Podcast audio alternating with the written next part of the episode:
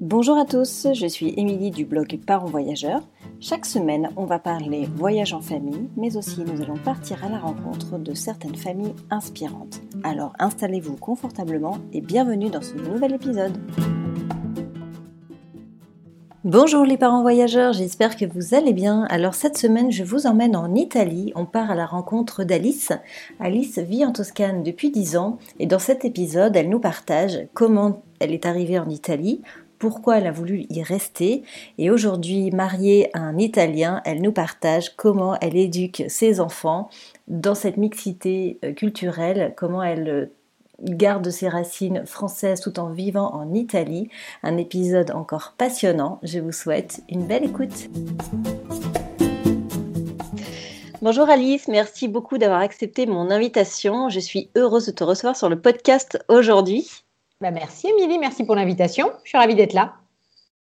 Alors, est-ce que tu peux commencer par euh, te présenter, présenter ta famille, euh, où tu vis, qu'est-ce que tu fais dans la vie? Alors, on fait une, version euh, courte. Donc, moi, ça fait dix ans que je vis en Italie. Je suis en Toscane, à Florence plus particulièrement. je suis mariée à un Florentin pur souche Andrea. On a deux enfants. Léoné qui va bientôt avoir six ans. Bianca qui vient d'avoir quatre ans. Et je suis enceinte de mon troisième enfant pour le mois de juin.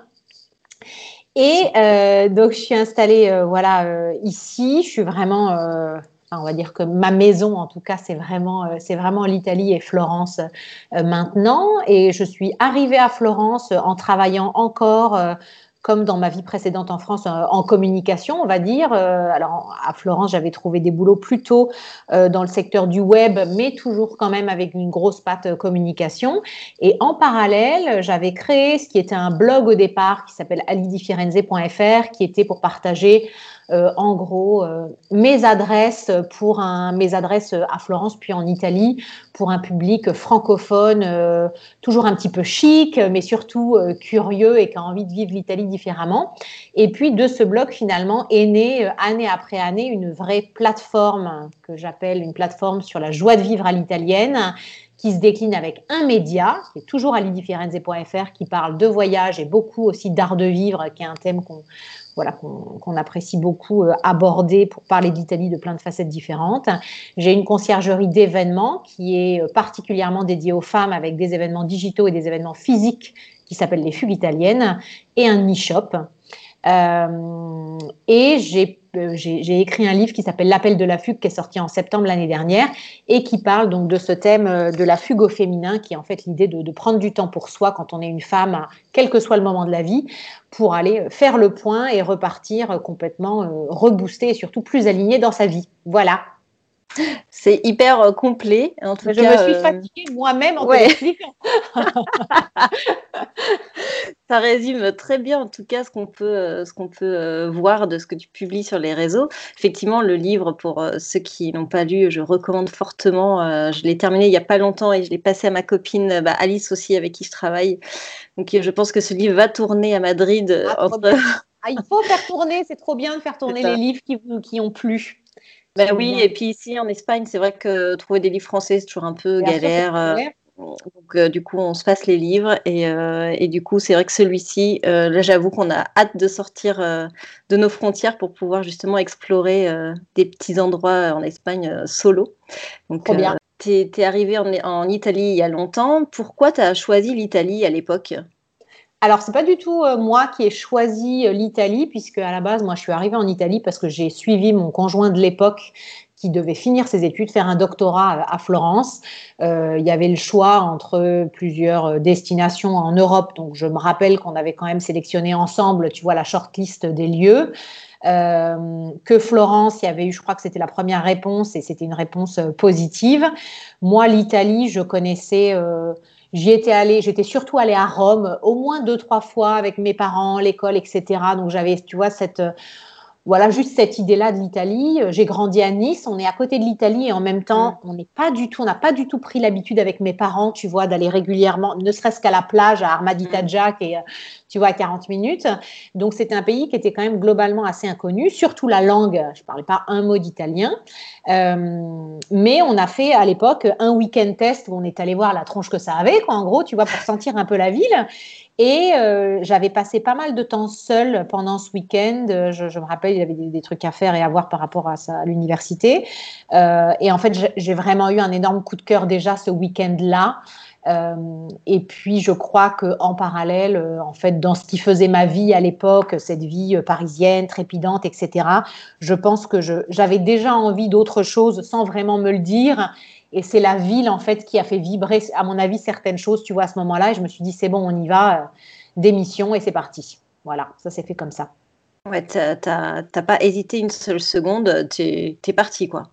Non, ouais, exactement. démissionné. Euh. Exactement. Et c'est d'ailleurs, tu vois, euh, euh, c'est ce que je raconte finalement dans l'intro du livre, cette espèce d'appel qu'il y a eu au démarrage, comme ça, à, tout quitter. Alors en même temps, évidemment, à l'époque, j'avais 26, 27 ans, ce qui est toujours plus évident que quand on en a 40 avec trois enfants sous le bras. mais j'ai vraiment eu quelque chose de très fort qui m'a appelé, où je me suis dit, non, non, mais là, il n'y a aucune bonne raison qui peut te retenir, il n'y a aucune, tu vois, c'est c'est pas ce travail que j'adorais pourtant, c'est pas ces amis que j'adorais aussi pourtant qui peuvent, tu vois, m'influencer d'une manière ou d'une autre. Il y avait besoin de, faire ce départ-là, je crois. C'était important. Ouais, c'est super, c'est super. Et du coup, euh, tu es resté, donc euh, après, tu t'es séparé de ton conjoint et tu as décidé de rester euh, et de, vivre cette vie d'expatrié. pourquoi pourquoi tu as voulu rester? Alors pourquoi j'ai voulu rester? Écoute, je crois qu'il y a vraiment plusieurs choses en parallèle. Déjà, il y a, euh, je crois, un pur aspect de protection personnelle puisque c'était la tempête d'une séparation qui n'était pas du tout euh, facile et qui n'était pas du tout préméditée. Euh, donc en fait, j'étais protégée en restant là dans ma vie italienne plutôt que de retourner en France. J'ai d'ailleurs jamais envisagé de retourner en France. Euh, donc il y avait ça. C'était un moment aussi où professionnellement, en fait, le numéro un de mon secteur m'avait débauché de ma boîte pour créer le service de com et vraiment structurer les choses euh, côté communication. Donc il y avait un challenge qui était assez sympa avec des collègues qui partaient avec moi. Donc il y avait une aventure pro euh, qui était assez séduisante ici. et moi, on m'avait vraiment fait tout un fromage avant de partir en disant Mais l'Italie, tu te rends pas compte, le travail, c'est l'enfer, tu quittes un super poste à Paris, mais qu'est-ce que tu vas aller trouver là-bas? Et bon, bah, moi, j'ai mis toutes les chances de mon côté. J'ai travaillé comme une brute et à un moment, j'étais quand même très satisfaite de ce que j'avais réussi, tu vois, à construire euh, ici. Euh, et puis, la vie et les gens en particulier, tu vois, me, me, me plaisaient. Quoi. Enfin, mm. Moi, en arrivant en Italie, je savais que j'étais chez moi d'une certaine manière, avant même de rencontrer mon Italien, etc. etc. Il, y a, il, y a, eu euh, vraiment un un coup de cœur et quelque chose qui est de l'ordre. Tu sais, quand tu as l'impression de, parler à des gens, euh, il y avait un partage de valeurs, d'humanité, de joie. Euh, dans le quotidien euh, qui, qui, me plaisait beaucoup. J'ai un papa qui, et j'en parle dans le livre, qui, est, qui a cette capacité folle, si tu veux, à parler à la boulangère de quartier comme il parlerait à son président, tu vois, avec une espèce de bienveillance et de, et, de discussions comme ça. Et en fait, ici, on fait un peu la même chose. Tout le monde parle à tout le monde, même s'il y a beaucoup de small talk et que parfois c'est un peu compliqué d'approfondir aussi et de faire des vraies amitiés. Et eh ben, cette chose-là au quotidien, pour moi, elle, euh, elle est quand même vachement importante. Ouais, j'imagine tout à fait euh, l'ambiance, euh, en tout cas la chaleur humaine que tu trouves ici, que mm. tu ne trouves peut-être pas à Paris, en tout cas dans ton environnement précédent. Mais euh, effectivement, ces a priori par rapport au travail, tu as, dit que tu as, travaillé dur. concrètement, on fait comment pour trouver un job quand on s'expatrie comme ça dans un pays où tu parlais pas la langue? Qu'est-ce que tu as fait? Ouais, alors déjà, moi, je sais pas pourquoi. Alors déjà, je n'ai jamais douté du fait que je trouverais. Je pense que ça m'a sauvée parce que même quand c'était dur, il y avait cette espèce de certitude où il était absolument hors de question que je trouve pas un truc qui me plaise, qui soit au niveau, etc. Donc, je sais pas d'où m'est venue cette certitude, mais je sais qu'elle m'a sauvée. Pourtant, je, naturellement, je suis pas trop comme ça, mais tu vois, ça, je me le rappelle vraiment mm. très, très vivement. J'avais oublié un détail technique, en effet, en arrivant en Italie, c'est que je ne parlais pas italien. Et en fait, je ne sais pas pourquoi, dans les mois qui ont entouré le projet avant qu'on parte, le déménagement, tout ça, euh, j'ai dû m'acheter un mauvais euh, comment apprendre l'italien en trois semaines, tu vois, mais rien où je me sois dit qu'il y avait un vrai sujet de fond là-dessus, alors que c'était évidemment la base de tout.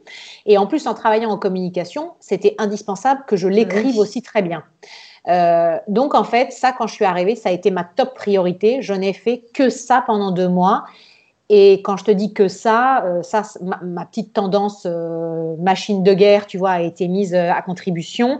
Donc, je prenais des cours de grammaire au début, grâce à mon conjoint à l'institut, voilà où il était, où il avait été pris. Donc, j'avais des cours gratuits là-bas, puis ensuite des cours que j'ai payés, où j'ai fait beaucoup, beaucoup de grammaire pour avoir une structure qui était impeccable. Ça, c'était le matin. L'après-midi, moi, je travaillais toujours mon vocabulaire, mais ça pouvait aller d'un magazine féminin que j'avais acheté au journal de Mickey, qui était un truc pour enfants, mais en même temps qui avait le mérite d'avoir des verbes d'action très simples et des choses qui allaient me servir très vite, tu vois. Donc, beaucoup de vocabulaire, des fiches, des fiches, des fiches. Et j'ai très vite trouvé, et ça, ça a été vraiment une grande chance, euh, différentes personnes italiennes qui avaient envie de parler, euh, d'apprendre le français, notamment ma copine Isabella. Euh, et du coup, avec Isabella, au moins minimum une fois, deux fois par semaine, en fait, on se voyait, on allait boire une pinte de bière et on faisait une grosse demi-heure en français, une grosse demi-heure en italien, en se faisant des pièges, en se testant sur des trucs. Et ça, en fait, ça m'a mis dans le parler quand même, tu vois, mm. un peu plus rapidement. Et puis euh, est arrivé le moment enchanté où euh, ben, j'étais suffisant, j'avais une microscopique base qui me permettait de tenir un entretien d'embauche si la trame ne déviait pas de ce que j'avais prévu, on va dire. Donc j'avais des réponses types surtout, j'étais capable de parfaitement me présenter, j'avais appris par cœur mes trucs. Et puis en parallèle, si tu veux, euh, bah, j'ai commencé à postuler quand je sentais évidemment que, tu vois, il pouvait se passer quelque chose. J'ai vraiment activé euh, un minuscule réseau que j'avais, mais qui avait peut-être des contacts à Florence, une nana que j'avais rencontrée en agence de pub, qui avait travaillé chez Gucci. Gucci avait une antenne, il y avait une nana qu'elle connaissait. Enfin, tu vois, j'ai allé vraiment euh, en mode petite fourmi. Euh, j'ai dépioté LinkedIn, mais comme jamais, en retrouvant les adresses email des mecs qui avaient des profils cachés. Enfin, tu vois, voilà. Et au final, euh, j'avais quand même, euh, je réussissais à avoir euh, un mail de réponse suffisamment régulièrement pour pas désespérer. Voilà. j'avais réussi à faire un entretien chez Gucci, j'avais eu les RH de Ferragamo. Enfin, tu vois, j'avais quand même des trucs où c'était pas des Mickey. Mm. alors, ça me correspondait pas forcément et tout ça, mais en tout cas, bon, il y ça permet d'avancer. Ça permet un petit peu d'avancer. Euh, je suis arrivée en septembre et je me rappelle qu'en décembre, j'avais été prise dans une agence de pub minuscule, euh, mais qui n'était pas à Florence, qui était un peu en dehors. Je me demande même si c'était pas plutôt vers Bologne. Et en fait, euh, en entretien, j'avais déjà l'impression d'en savoir plus que le mec. Tu vois, et du coup, il y avait eu un truc où je m'étais dit, OK, à mon avis, ça va pas être l'épanouissement. Donc, je m'étais payé le petit luxe de refuser ce truc-là. Et j'ai trouvé en fait en février. J'ai démarré, euh, j'ai dû passer un entretien en janvier. J'ai été prise en, j'ai démarré en février euh, dans cette boîte, euh, dans ce groupe web où je prenais le, le, marché français et la partie communication. Quand tu dis que tu travailles d'arrache-pied, tu fais pas semblant quoi. C'est bah, en même temps, si tu veux, je suis aussi arrivée, et c'est ça qui est assez amusant quand tu vois un peu les différences culturelles, c'est que moi, je suis arrivée avec ma mentalité de 26 ans, française. Euh, je sortais de chez euh, BETC EuroSCG, donc grosse machine de guerre, et j'ai eu des boss exceptionnels qui m'ont vraiment formée euh, d'une manière qui me sert encore tous les jours. Donc, j'avais une rigueur, un sérieux, etc. Moi, j'ai mis tout ça à contribution pour mmh. chercher mon boulot. Donc, j'étais pas là à aller faire les musées. Moi, je cherchais un taf, tu vois, c'était indispensable que je, que je trouve. Donc, il y avait ça. Et de l'autre côté, quand je réussissais à avoir un entretien, et ben, en fait, j'arrivais, je sais pas comment dire, mais j'ai vraiment un souvenir d'avoir fait un entretien. Je pense que c'était un groupe d'assurance, donc très mauvais casting me connaissant, mais bon, ça devait être de la com dans un truc d'assurance, on s'en fout. Et puis ça me permettait de me tester aussi en entretien. Et donc moi, j'étais habillée comme pour un entretien. Et les Italiens qui étaient dans la queue avec moi pour le boulot, mais il y avait genre euh, le mec, il avait son caleçon qui dépassait. Euh, enfin, tu sentais qu'il n'y avait pas du tout l'attitude sérieuse, tu vois, que moi je mettais dans l'entretien. Et donc, je pense qu'à chaque fois que je passais un entretien, je faisais aussi très bonne impression, tu vois, dans ma façon de, mm. de, me présenter. Et donc, bon, c'est que des petites choses comme ça qu'on finit par, euh, tu vois, par payer à un moment, quoi. Mais bon, il, n'a rien fallu lâcher, hein. ça c'est clair et net ça c'est vraiment le, vrai hic hein, quand on, en tout cas quand on part à l'étranger, trouver du boulot, trouver la motivation, savoir comment on fait, comment s'y prendre, apprendre la langue en parallèle, c'est quand même tout un tas de mélanges de, d'émotions. Et il faut être forte quand même, ou fort si c'est un homme, mais il faut être fort quand même pour, euh, pour, vivre ça. Quoi. Et ça, on, sous-estime vachement, je trouve, quand on part euh, vivre à l'étranger, euh, qu'on suive son conjoint ou qu'on ait un poste aussi.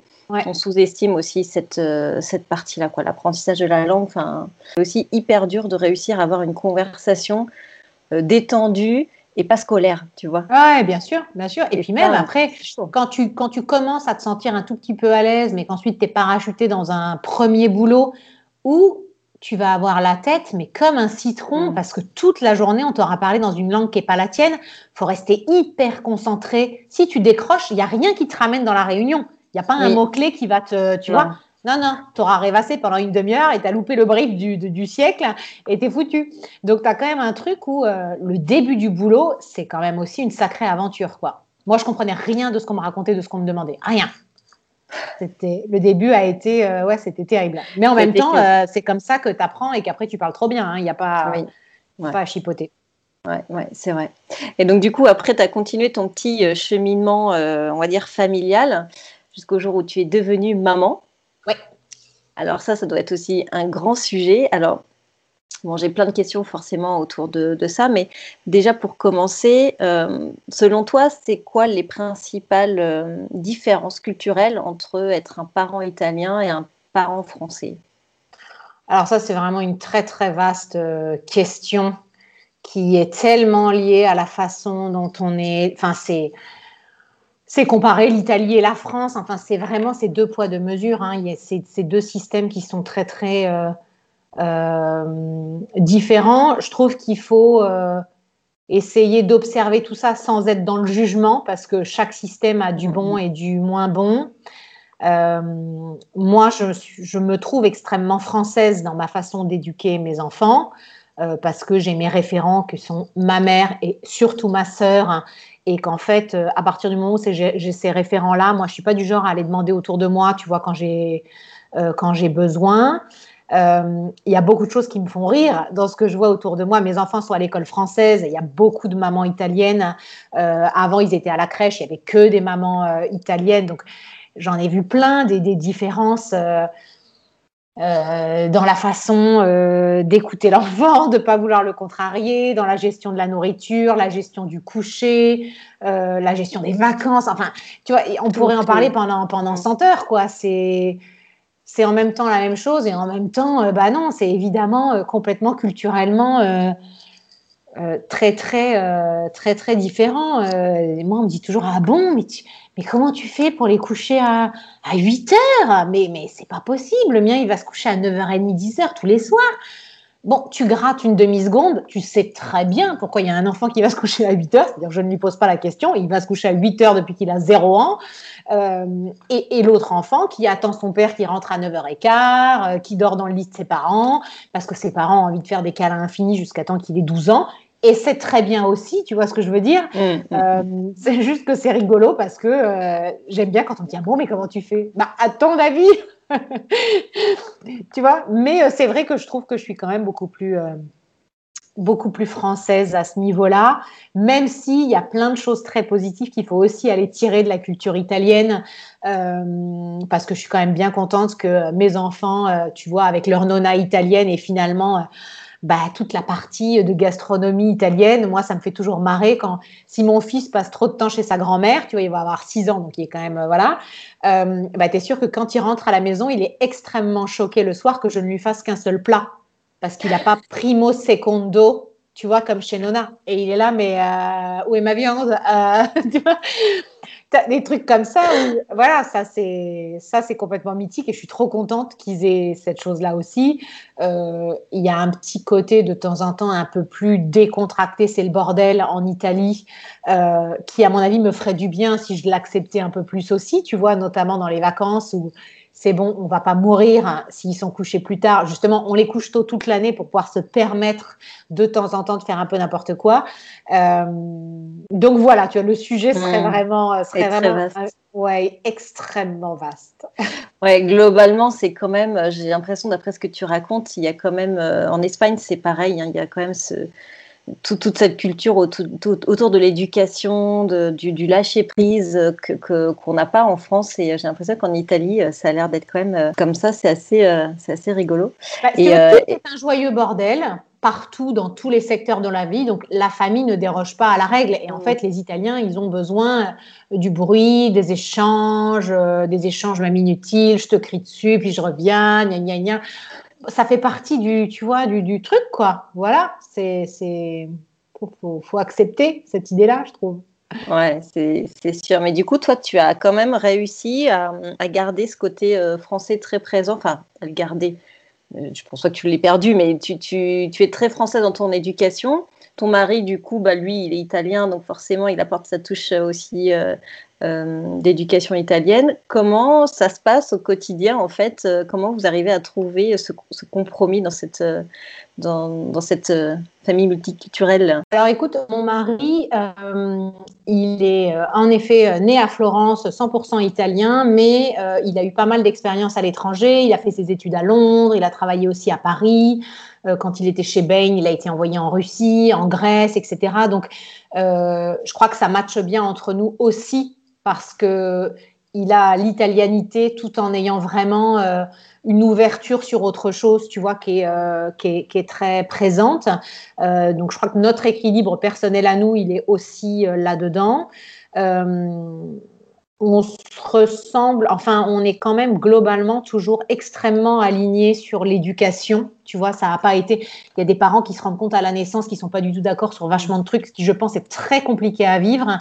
Euh, nous, là-dessus, on a plutôt, euh, je pense qu'il il, il, il, tire vers mon côté français finalement. Tu vois, j'ai pas besoin d'aller le chercher euh, sur, sur l'éducation et sur le côté peut-être un peu plus un peu plus, plus strict, ou du moins, tu vois, avec une, rythmique bien précise.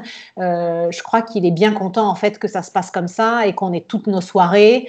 Euh, mais en même temps, c'est vrai que tu vois, y a eu, en Italie, je trouve que, enfin, à Florence et dans un certain milieu privilégié, il y a quand même une culture, par exemple, de l'aide à la maison. Euh, où moi, bah, quand j'étais enceinte de mon premier enfant, euh, les premières questions qu'on m'a posées, c'est alors, euh, tu vas prendre quelqu'un, comment ça va s'organiser? Et moi, personne n'a jamais aidé ma mère et encore et ma sœur non plus. Et j'avais très certainement pas du tout envie d'avoir quelqu'un dans les pattes. Enfin, ça n'avait aucun sens pour moi, tu vois. Et euh, ayant fait des enfants déjà rapprochés, ils ont moins de deux ans d'écart, ayant monté un peu tout mon projet en parallèle de ça. Donc c'était des années très intenses, euh, très frustrantes d'un côté parce que ça allait pas aussi vite que ça, mais en tout cas voilà, je me suis rendu compte qu'en fait si je voulais être la mère que j'avais envie d'être, euh, la, la, créatrice d'entreprise que j'avais envie d'être, en fait il me fallait de l'aide. Mais ça, c'est venu mm. après, quand moi j'ai compris, tu vois, petite étape par petite étape, que j'avais besoin, euh, juste pour moi, être épanouie, en fait, d'avoir de, de l'aide. Mais par contre, on n'aurait jamais pu me refourguer quelqu'un pour gérer les nuits à ma place. Enfin, tu vois, ces mm. trucs-là, là, mais. ça va loin, en fait, quand même. Hein. C'était, euh, c'était absolument, tu vois, euh, impossible. Mais du coup, je trouve que, voilà, il y a eu des ajustements comme ça, tu vois culturel où en effet, je pense que mon mari, il aurait préféré qu'on soit aidé euh, avec quelqu'un euh, full-time à la maison dès qu'on a eu un enfant, tu vois. Euh, et alors moi, c'était hors de question. Donc il y a eu ce truc-là. Et il y a eu un autre moment où vraiment j'ai mis du temps à comprendre ce qui, moi, m'allait et en fait au fait que je ne correspondais pas au modèle italien que peut-être mon mari aurait eu en tête. et j'en parle dans le livre, c'est quand je parle de ces vacances à Forte des Marmis, qui est en fait une station balnéaire à une heure de Florence, euh, qui est en gros un parking à maman sur l'été où euh, le mari très classiquement reste travailler euh, dans la ville parce qu'il y a beaucoup de Milanais aussi, donc Milan, Florence, hein, où que tu sois. Les mamans sont affortées pendant deux mois avec la nounou, avec la belle-mère, donc à la plage tous les jours à gérer les enfants et tout ça. Et les maris viennent faire des allers-retours le week-end. on fait des grands dîners avec des copains, ha ha ha, hi, hi, hi, et puis voilà. Sauf qu'en fait, donc moi, je me suis laissée euh, un peu traîner dans ce truc-là parce que mais je venais d'accoucher, je n'avais aucune opinion personnelle sur rien. Euh, donc on et puis on m'a mis quand même un mois à la mer dans une jolie maison. Enfin, tu vois, il y a un moment, il faut quand même pas mm. déconner. Mais en fait, moi, j'étais dans un état de frustration ultime parce que je voulais travailler. Moi, j'aurais voulu reprendre le travail tout de suite. Et d'ailleurs, très vite. Euh, j'ai continué à écrire des articles, j'ai continué à faire plein de trucs, euh, mais j'étais dans cette frustration qu'on me demandait d'être une mère italienne que je n'étais pas du tout. Euh, et en fait, il m'a fallu vachement d'années pour comprendre comment adapter Forte des Marmis à moi, tu vois, et mmh. pas et pas l'inverse. Voilà.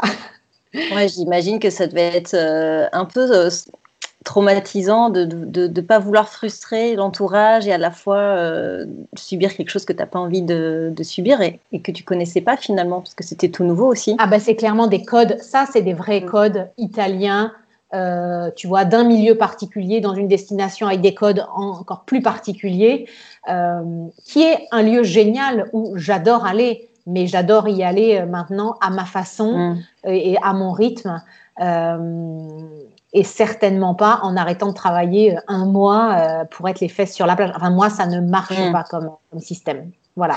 Et ton entourage italien, euh, ta belle famille, comment ils ont accepté du coup que tu suives pas tout à fait ces codes? Écoute, moi j'ai beaucoup, beaucoup, beaucoup de chance parce que j'ai pas du tout des beaux-parents qui sont qui se permettent de s'incruster dans notre vie, de donner leur avis en étant vraiment très ainsi. Ils vont donner leur avis, mais en même temps, euh, voilà. Donc en fait, il y a une espèce de transparence, surtout dans le rapport que j'ai avec ma belle-mère, euh, où euh, elle me force jamais à rien. Moi, je peux pas, surtout quand ça concerne mes enfants, je, ne peux pas m'empêcher de lui dire exactement ce que je pense. Donc au moins, on est clair et net. Mm. Et ça, je crois que c'est quand même déjà une grande chance, tu vois. c'est en même temps quelqu'un qui a un grand avantage, c'est qu'elle est extrêmement adaptable et flexible. C'est que elle est peut-être pas du tout d'accord, mais euh, je peux quand même, euh, elle peut quand même venir me filer un coup de main une semaine alors qu'il n'y a pas d'aide à la maison et qu'il va falloir qu'on fasse tout. Tu vois, elle est, elle est déjà venue euh, avec nous pour le baptême des enfants en Normandie. elle a fait des pastas pour 15 personnes dans la, dans la maison, comme ça, avec son collier de perles. Et, ben, tu vois, donc il y a un truc comme ça de. Et ça, je crois que c'est vraiment très, très chouette. Et surtout quand je compare à toutes mes copines françaises qui ont épousé des Italiens et que j'ai ici, euh, il, y a vraiment des, des, choses en termes de rapport belle-fille, belle-mère qui sont lunaires. Donc moi, vraiment, je suis, je pense, un peu une exception, tu vois, au milieu de, de, de, mes copines où, euh, ouais, il y a des belles-mères qui sont beaucoup plus euh, pesantes, beaucoup plus lourdes, qui font du chantage émotionnel. Enfin, tu vois, il y a tout un truc. Moi, là-dessus, je suis vraiment à... J'ai de la chance. Ça, c'est chouette. Ah, c'est vrai que quand tu prends le mari, tu prends aussi euh, la famille, la belle-mère. Oui, mais ça dépend complètement aussi du rapport que, enfin, de la maturité du mari, du rapport du mari avec sa propre famille.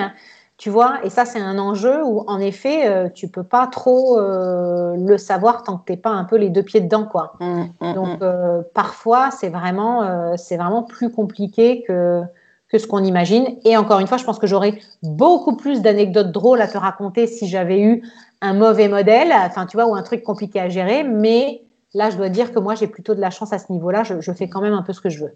Ouais, moi, c'est quand même tant mieux quand même dans ce, dans ce sens-là. Ouais. Alors, tu disais tout à l'heure que tu mettais tes enfants euh, en école française. Euh, pourquoi tu as fait ce choix? Alors j'ai fait ce choix parce que bah déjà ils grandissent en Italie, ils ont des grands-parents au quotidien ici euh, en Italie, donc en fait l'italien n'aurait jamais été un problème. C'est d'ailleurs la première langue évidemment qu'ils ont parlé, même si moi je, parlais, je leur parlais français, c'était l'italien qui prédominait chez les, chez les enfants. Et je trouve que apprendre déjà moi en grandissant et en devant beaucoup écrire en italien, Parfois, j'ai du mal à écrire français. Enfin, tu vois, j'ai besoin vraiment de me concentrer pour pas faire de fautes. J'ai vraiment envie qu'ils apprennent la langue, euh, la structure de la langue bien en étant petits, plutôt que de devoir se traîner un mauvais français approximatif, tu vois, jusqu'à la fin de leur jour. Donc, euh, donc voilà. Et puis l'école, on avait eu plutôt des bons, tu vois, des bons, des bons retours. Euh, le, discours des langues dans cette école-là, en particulier à Florence, euh, ils essaient de faire en sorte que français, italien et anglais, tu sortes à peu près au même niveau à 18 ans, parce qu'ils vont jusqu'au bac. Donc, donc voilà, on a fait ce choix-là en sachant qu'ils ont déjà des cours d'italien aussi, qu'il y a des cours de culture italienne en plus, tu vois, pour pas évidemment perdre le lien que tu as avec ton mmh. pays. donc c'était un mix qui nous allait bien à tous les deux. Ça c'est pas mal en fait, du coup, d'avoir ces trois langues au même niveau. Euh, c'est intéressant parce que c'est pas une langue au détriment de l'autre en fait. Alors, il envisage en effet pas du tout, pas du mmh. tout comme ça, tu vois. Et d'ailleurs, enfin là, pour l'instant, tout le monde est en primaire, mais en primaire, ils ont vraiment euh, euh, autant d'italien de, que, de, que de français, déjà des petits cours d'anglais. je te dirai à 18 ans hein, si ça a aussi bien marché que ça, mais en attendant, pour l'instant, voilà. Ça, marche, ça marche. Ça a l'air d'aller quoi. Ouais. Puis sur le français, c'était magique. Le démarrage de, tu vois, du parler français euh, dès la première année de, maternelle, c'est ça, ça c'est vraiment extraordinaire. Ouais, tu as vraiment vu la différence en fait. Bah, en fait, ça a marché pareil pour mes deux enfants. Euh, déjà, ils ont parlé un peu plus tard que les enfants de la crèche, parce que comme il y a deux langues, ça fait quand même mm. un peu un nœud dans le cerveau, donc ça met quelques mois de plus. Ils ont tous les deux démarré uniquement avec l'italien. Euh, mais en fait, il y a un tiroir enchanté euh, qui stocke des mots de français en permanence. Et quand tu les mets à l'école française où ils arrivent et ils parlent pas encore un mot de français techniquement, euh, et ben ils démarrent en septembre et à Noël ils parlent parfaitement français. Et ce qui est marrant, c'est que la première année, ils parlent encore avec un accent italien à couper au couteau en français, c'est magique. Ma fille, elle parle français vraiment avec un gros gros accent italien mais c'est complètement gommé dès la deuxième année où Léoné, il parle presque avec un accent parisien, si tu veux, quand il parle français. Tu pourrais pas dire quand il parle français que cet enfant est italien. Et c'est assez euh, fou, quoi. Mmh. c'est bluffant. Hein. Ils sont ah, incroyables, hein, complètement bluffant. Ouais. Et je trouve déjà que sur l'anglais, la mémoire de la langue, elle fonctionne hyper rapidement. Mmh. Enfin, je m'attendais pas à ce qu'il mémorise, tu vois, autant de petits mots d'anglais et qu'il soit aussi curieux de la langue en général. Euh, voilà, tu vois, on est parti en Espagne en vacances. Euh, en Andalousie euh, il y a un an et demi. Et, euh, et, ça les avait vraiment fait marrer d'apprendre des mots en espagnol et de sortir du hola, euh, tu vois, toutes les, toutes les deux mm. secondes, quoi. Mm. Donc, ils, ont, ils, adaptent, enfin, leur cerveau est vraiment après foutu de manière à ce qu'ils aient cette facilité d'apprentissage des autres langues. Enfin, nous aussi, on le, on le voit. Et du coup, comment tu, comment tu fais pour maintenir la, la culture française ou italienne à la maison, comment tu, gères en fait ces deux cultures? Tu prends le meilleur euh, dans chacune d'entre elles ou est-ce que tu fais des activités plus en français ou plus en, italien? Alors je t'avoue que c'est pas du tout quelque chose qui est réfléchi et structuré comme ça, euh, tu vois, dans le quotidien dans la mesure où euh, l'école fait quand même un gros job, tu mm. vois, sur et que là on est quand même concentré sur les langues et que c'est quand même déjà un énorme bout. Euh, moi, ce qui m'intéresse le plus pour l'instant pour mes enfants, c'est qui, euh, on va dire, touchent à différents milieux et façons de vivre. Et ça veut dire être aussi heureux euh, à porter des marmilles dans un certain contexte avec Nona que en Normandie dans ma maison de famille où on va voir les animaux et où on joue entre petits cousins, tu vois, sur la pelouse pendant deux semaines. Moi, j'ai besoin que tu vois que les deux leur semblent très normal. Mmh. Et surtout, euh, la France, on est quand même, alors d'habitude, euh, outre Covid, on, rentre quand même très très souvent euh, parce que ma sœur a des enfants qui sont à peu près du même âge que les miens. Elle est à Nice, donc on va faire des mm. week-ends très régulièrement. J'ai besoin en fait d'avoir toujours un pied en France. ma mère est toujours venue, tu vois, régulièrement en Italie. Donc en fait, c'est plus une idée plutôt de maintenir un contact permanent, tu vois, avec ma famille française, euh, que mes, enfants sachent parfaitement euh, ce que représente la Normandie, qu'ils aient envie d'y retourner. Mm. Euh, c'est surtout ça, moi, en fait, qui, qui mm. compte pour l'instant. Et que, voilà, ils vivent en Italie dans un contexte que je trouve extrêmement privilégié et qui n'était pas le mien quand j'ai grandi, tu vois. Donc, moi, j'en suis très consciente. Et pour moi, c'est très important qu'ils en soient conscients aussi. Mm. Et du coup, qu'ils soient flexibles dans un sens comme dans un autre c'est très intéressant ce... le fait qu'ils soient à l'aise dans les deux milieux, dans les deux pays. Euh, c'est vrai que c'est quelque chose qui est hyper euh, important, qu'ils ne se sentent pas étrangers euh, dans l'un ou dans l'autre en fait. Exactement. C'est hyper intéressant. Et, là, du coup, tu vois, bah, donc presque 6 ans et 4 ans. Là, normalement, si on y arrive aux vacances d'avril, ma sœur a prévu de les prendre les deux, tu vois, pendant une semaine. Et du coup, ils vont faire le petit stage de tennis avec leurs cousins tous les matins. Enfin, tu vois, ils ils vont vivre un petit quotidien français pendant une semaine. Euh, je sais pas si on va y arriver avec le Covid, mais je, je, je t'avoue que ça, pour moi, c'est super. Et je me dis en même temps, mm. J'espère qu'à long terme, c'est aussi une chance pour mes neveux qui, de l'autre côté, vont pouvoir profiter de l'Italie. Mm. tu vois, et d'une culture où, bah, au final, mon, mon, neveu aimé, il vient en Italie depuis sa naissance. il connaît aussi très bien Patricia, ma belle-mère. Tu vois, enfin, elle fait aussi partie de cette famille-là au global. voilà, mes parents sont très attachés aussi à ma belle-mère. Enfin, tu vois, il y a un truc où on essaie de faire tout ça le moins séparé et que ça fasse les vases mm. communicants dans un sens comme dans un autre. Et moi, j'adore que ma famille française, euh, quand elle vient en Italie, année après année, en fait, elle a des repères aussi. Elle a des mm. choses qu'elle adore faire. Euh, tu vois, un verre de vin là, un tour ici. Et en fait, je trouve que c'est vraiment génial. Euh, bah, tu sais pas où tes enfants à long terme vont t'amener, tu vois, mais en fait, tu te dis qu'un autre pays et une ville en particulier peut devenir quand même un deuxième chez toi. Euh, mm d'une manière ou d'une autre, quoi. Mm, et mm. c'est vraiment cool. Ouais, ouais c'est super chouette. Euh, du coup, que la famille ait complètement pris le, pli en fait de, de cette euh, vie d'expatrié, euh, c'est super chouette, je trouve. Ouais, et puis tu vois, c'est alors mes, mes, parents, ils bidouillent trois mots et demi. Enfin voilà, c'est toujours très minimum sur la langue, mais en tout cas, ça les intéresse. Et là, ma sœur, elle a, ils ont réussi à venir, ils, sont, ils ont réussi à faire un saut à Florence début février. Et je sais pas, ma sœur, elle s'est, elle s'est dit, mais euh, moi, je me chauffe, je parle italien maintenant, quoi. Et, euh, et franchement, j'étais hyper impressionnée. Elle a parlé avec ma belle-mère. Alors, elle a fait une faute sur un mot sur deux. Mais franchement, elle a dit tout ce qu'elle avait envie de dire, tu vois. Et je me dis, bah, écoute, c'est quand même, euh, c'est quand même vachement chouette, tu vois, qu'elle se soit lancée et qu'elle arrive à, faire quelque chose, quoi. C'est, mm. j'imagine, en plus, hyper satisfaisant de son côté à elle. Ouais, c'est clair de pouvoir communiquer avec la belle famille en italien, mais ça doit être un truc euh, improbable. Et puis, toi, euh, et puis toi, le voir, ça, ça doit être superbe, quoi. Ouais, c'est vraiment super sympa. C'est chouette.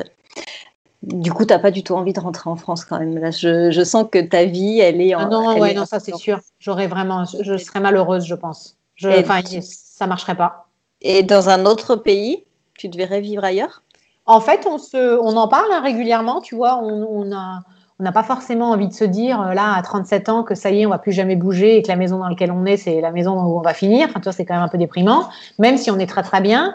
Donc on laisse toutes les portes ouvertes, mais pour l'instant, il n'y a rien qui nous fait plus envie que là où on est là tout de suite. Donc on va pas aller, euh, on n'a pas besoin d'aller provoquer quoi que ce soit. Si un jour euh, il y a une opportunité dans un sens ou dans un autre, on y réfléchira parce qu'on a adoré aller à partir à l'étranger, découvrir plein de choses, même pour les enfants. Mais c'est absolument pas un projet concret en tout cas. Mmh. parce que là, il y a BB3 qui arrive. Et en plus, oui, by the way. du coup, euh, juste un petit, euh, un petit point sur, euh, sur ça. Alors, accoucher en Italie, comment ça se passe? Comment est-ce qu'ils sont. Bon, t'as pas accouché en France, mais du coup, tu as des échos de ce qui se passe en France, évidemment, avec ta famille. Mais euh, c'est quoi les grandes, les grandes différences? Est-ce qu'ils sont plus nature? Est-ce qu'ils sont plus euh, sur des techniques spécifiques euh, Alors, c'est comment? C'est un, c'est un, c'est un, c'est un, c'était un, c'est un vaste sujet. Deux, c'est un sujet qui me touche en ce moment dans ma troisième grossesse de manière extrêmement personnelle et particulière parce que moi j'ai eu de très mauvaises expériences pour le 1 et pour le 2. Donc je suis en train de faire tout un parcours pour euh, déconstruire, reconstruire, pour faire que cette troisième étape peut-être vienne réparer des choses, tu vois, et soigner des choses un peu plus euh, psychologiques qui se sont passées sur les deux premières. Donc je, en fait, j'ai besoin de finir cette grossesse, d'accoucher, de digérer pour réussir à en parler de manière euh, structurer et de surtout dire ce que j'ai vraiment besoin de dire, mais j'ai encore du mal là, tu vois, à le, mm. le, conceptualiser. Moi, j'ai accouché deux fois dans deux hôpitaux euh, publics. Euh, je saurais pas te dire si ce que j'ai vécu c'est lié euh, à l'Italie ou en fait lié à la conception moderne maintenant qu'on a de l'accompagnement d'une femme autour de son accouchement. Je pense que moi j'étais aussi pas assez préparée, j'étais pas dans la connaissance de ce qui allait se passer peux te dire que là, j'y vais beaucoup plus préparée et qu'on va pas me faire faire n'importe quoi. Euh, voilà, j'ai mis deux, trois mois à trouver encore une nouvelle structure pour cet accouchement. Donc, je n'accoucherai pas à Florence, euh, mais j'accouche quand même en Italie.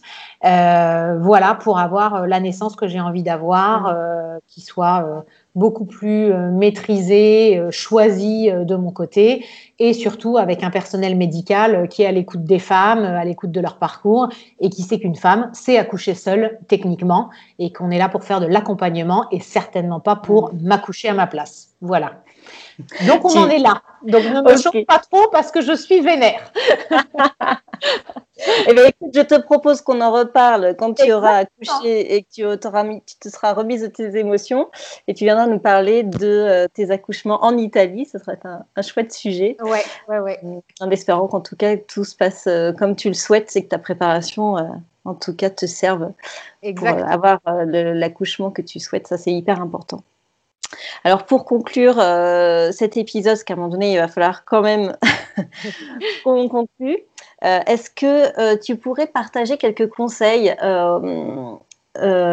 pour des parents en fait qui ont envie de tenter l'aventure, de partir en expatriation en Italie S'il y a des conseils, recommandations, des, des, choses que tu pourrais partager de par ta propre expérience, qu'est-ce que tu pourrais leur dire? Alors déjà, euh, je trouve ça un peu compliqué cette question parce que moi, je ne suis pas arrivée avec des enfants. Euh, je suis arrivée, euh, tu vois, toute seule de mon côté, ce qui n'est pas du tout la même aventure. Mais du coup, je savais que tu allais me poser cette question, donc j'ai un peu réfléchi. Et en fait, je pense, j'ai une très très bonne amie qui s'appelle Marie-Ève, euh, qui elle est arrivée avec euh, ses deux enfants petits et qui, je trouve, pour moi, est un modèle d'intégration dans un lieu. Enfin, après elle, elle a eu l'habitude parce qu'ils ont beaucoup bougé avec son mari. Ils ont vécu à Londres, ils ont vécu en France et tout ça. Euh, mais ils sont arrivés en Italie. Lui parlait un peu italien, elle non. Et moi, j'ai jamais vu quelqu'un réussir à s'intégrer aussi bien dans une culture. Et en fait, je trouve que sa façon de faire, c'est vraiment la meilleure façon de faire. En fait, elle a, hum, en étant là pour un temps limité, puisqu'ils repartent bientôt après cinq ans, euh, j'ai l'impression qu'elle a essayé de prendre toutes les choses positives, que du positif qu'il y avait à disposition, euh, tu vois, en n'étant pas là à souligner en permanence tout ce qui fonctionne pas, parce que rien ne fonctionne en Italie de toute manière. Donc, en étant extrêmement axée sur euh, ce qu'elle allait pouvoir euh, vivre en tant qu'enrichissement personnel et pour ses enfants. Euh, elle a vraiment exploité, entre guillemets, le filon de l'école française de la meilleure manière qui soit, c'est-à-dire qu'elle a vraiment utilisé l'école pour rencontrer tout de suite des mamans italiennes. Elle a réussi à se faire un groupe d'amis purement italiennes. Elle a ses copines françaises aussi, mais je trouve que elle a vraiment eu, eu envie d'aller se mélanger, tu vois, avec l'Italie. Et en fait, euh, en écoutant, en discutant, de calquer un peu ce que eux allaient faire sur ce que les familles italiennes font au quotidien pour en fait vivre l'expérience ben à 100%, quoi, mm. tu vois. Mm.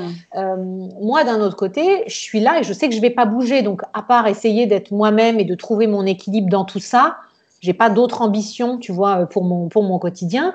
Elle, en ayant cette deadline à un moment, euh, il y avait cette idée de vraiment comprendre au maximum et vivre en fait l'expérience italienne.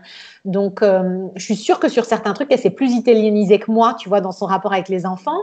Euh, mais du coup, euh, euh, ben, comment ça marche l'été Ah d'accord, Forte des Marmis, ok, comment ça marche? Ah ben on fait comme ça, ok, on va essayer. Et puis après de trouver évidemment un mix, tu vois, qui, leur va à eux. Euh, aller au ski, euh, du coup, ok, les Florentins ils vont là, ils vont aussi là. Et en fait, je trouve que ils ont tellement profité de ces cinq années, ils en ont fait tellement un concentré euh, en, en voyageant aussi beaucoup alors partout en Italie, mais aussi beaucoup en Toscane, tu vois, dans ce qu'il y avait à disposition, en allant un peu calquer, tu vois, en prenant des infos et en allant essayer de, de, tester, de vivre ce que euh, leurs copains du quotidien italien, tu vois, faisaient. Et, euh, et j'ai l'impression que bah, ils ont quand même, tu vois, profité, mais à mort de leur... Euh, de leurs cinq ans ici, quoi. Mmh. Voilà. Je ne sais pas si c'est un bon point ou un mauvais point, mais tu vois, c'est vraiment le truc qui m'est venu en tête quand tu m'as euh, quand tu m'avais dit que tu allais me poser la question. Ouais, il y a aussi des parents qui, qui, disent ben on est là que pour 5 ans, donc ils veulent pas non plus trop s'investir dans le pays ou euh, dans la culture parce qu'ils savent qu'ils vont y repartir.